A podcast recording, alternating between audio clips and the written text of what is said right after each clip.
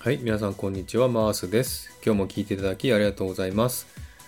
このマースラジオはオーストラリア・シドニーからいろんな情報をお届けしております。今日もよろしくお願いいたします。はい、さてですね、今日の話題なんですけども、今日はですね、娘の卒業式でした。イエイ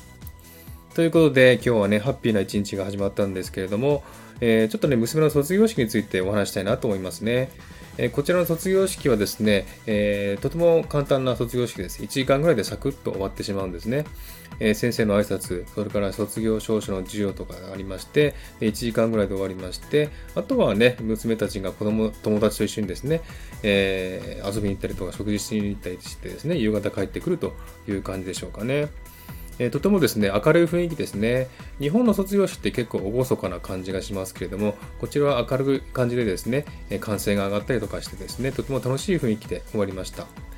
で今年はですね、コロナのためですね、えー、卒業生の家族は参加できないんですね。ですので、えー、家族たちは、え、オンラインでね、その卒業式の様子を見たというね、えそういった卒業式でした。ということで、今日はですね、オーストラリアの学校の制度について少しお話したいなと思います。こちらオーストラリアはですね、州で学校の制度は管轄されてますんで、州ごとにちょっとね、え規則が違うところありますんでね、え、こちらはシドニーですのでね、シドニーのあるニューサウスウェールズ州のお話をしてみたいと思います。こちらね、ニューサウスウェールズ州には学校は2200あるんですね。生徒数は74万人ということです。そして、えー、3つのですね、教育制度があるんですね。1つは就学前教育、そして初等教育、それから中等教育と、この3つがあります。で、就学前教育っていうのは日本で言えば保育園とか幼稚園のことですね。えー、こちらではキンディとかプリスクールとか言ってますけれども、えー、そういったものがあります。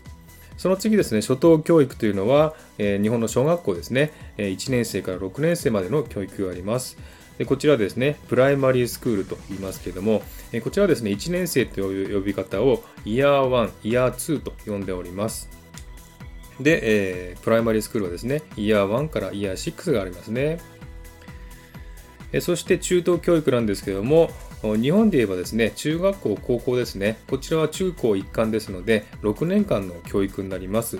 えー、それがですね、ハイスクールと呼ばれておりますけれども、えー、呼び方はですね、イヤー7からイヤー12という感じでね、えー、数字が続いております。ですので、7年生とか12年生という感じでね、えー、呼んでおります。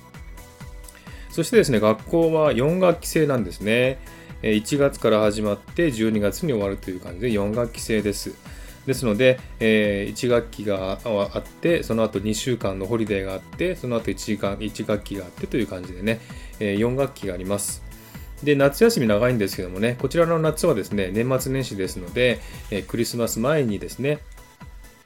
え学校が終わって、そして1ヶ月ほどの休みをね、夏休みをもらって、1月末からまたね、新年度が始まるという感じです。で、こちらのですね、公立学校は、オーストラリアの国籍や永住権者は無料で行けます。ただ、諸経費がかかって、それが年間1000ドル以下ですね。だいたい7万5000円以下で、え諸経費がかかります。それを払えば学校に行けるということですね。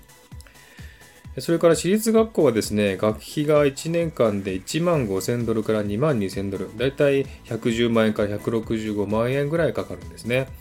で有名校や人気校はとてもね競争激しいですので生まれた時に名前をですね登録してウェイティングリストに載せるというね、えー、そういった教育するママもいるそうですね。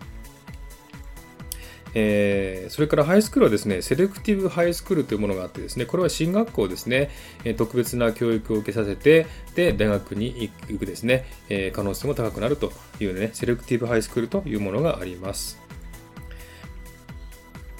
えそれからですね、12年生はですね、HSC という試験を受けないといけないんですね。えこれは卒業試験です。え、 High School Certificate というものがありますけれども、え、12年生全員が受けないといけないんですねで。大学行く人は、このテストの結果によって行く大学が決まるというものですので、とても大事なテストですね。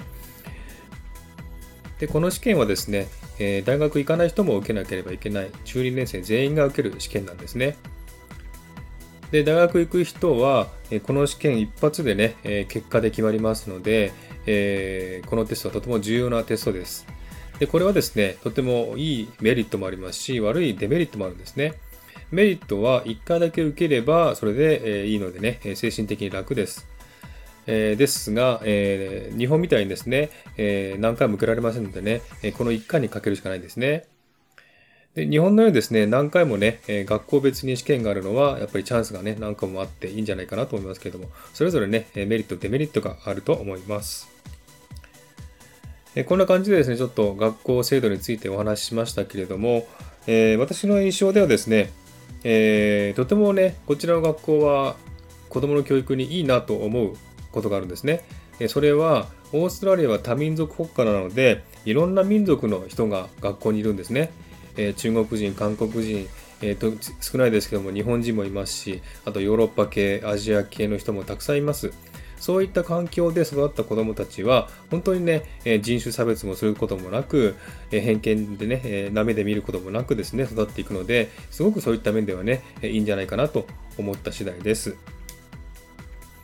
はい、そんな感じでですね、今日は、えー、オーストラリアの学校制度についてね、お話ししました。えー、またですね、えー、次回、機会があればですね、オーストラリアのこともお話したいなと思います。では今日はね、これでおしまいにしたいと思います。よろしかったら、ハートボタンをポチッと押していただければ嬉しいです。ではまた次回お会いしましょう。ありがとうございました。